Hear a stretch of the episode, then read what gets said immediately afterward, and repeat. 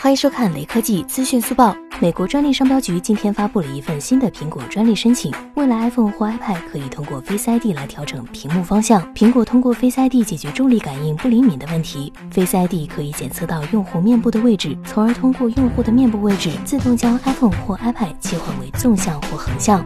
这个准确度要远远高于重力感应识别。不得不说，这个想法相当不错，只是不知道最早发布的 iPhone Ten 会不会支持。最后扫码关注雷科技公众号有福利，关注并回复小米研发即可获得红包，手快有，手慢无哦。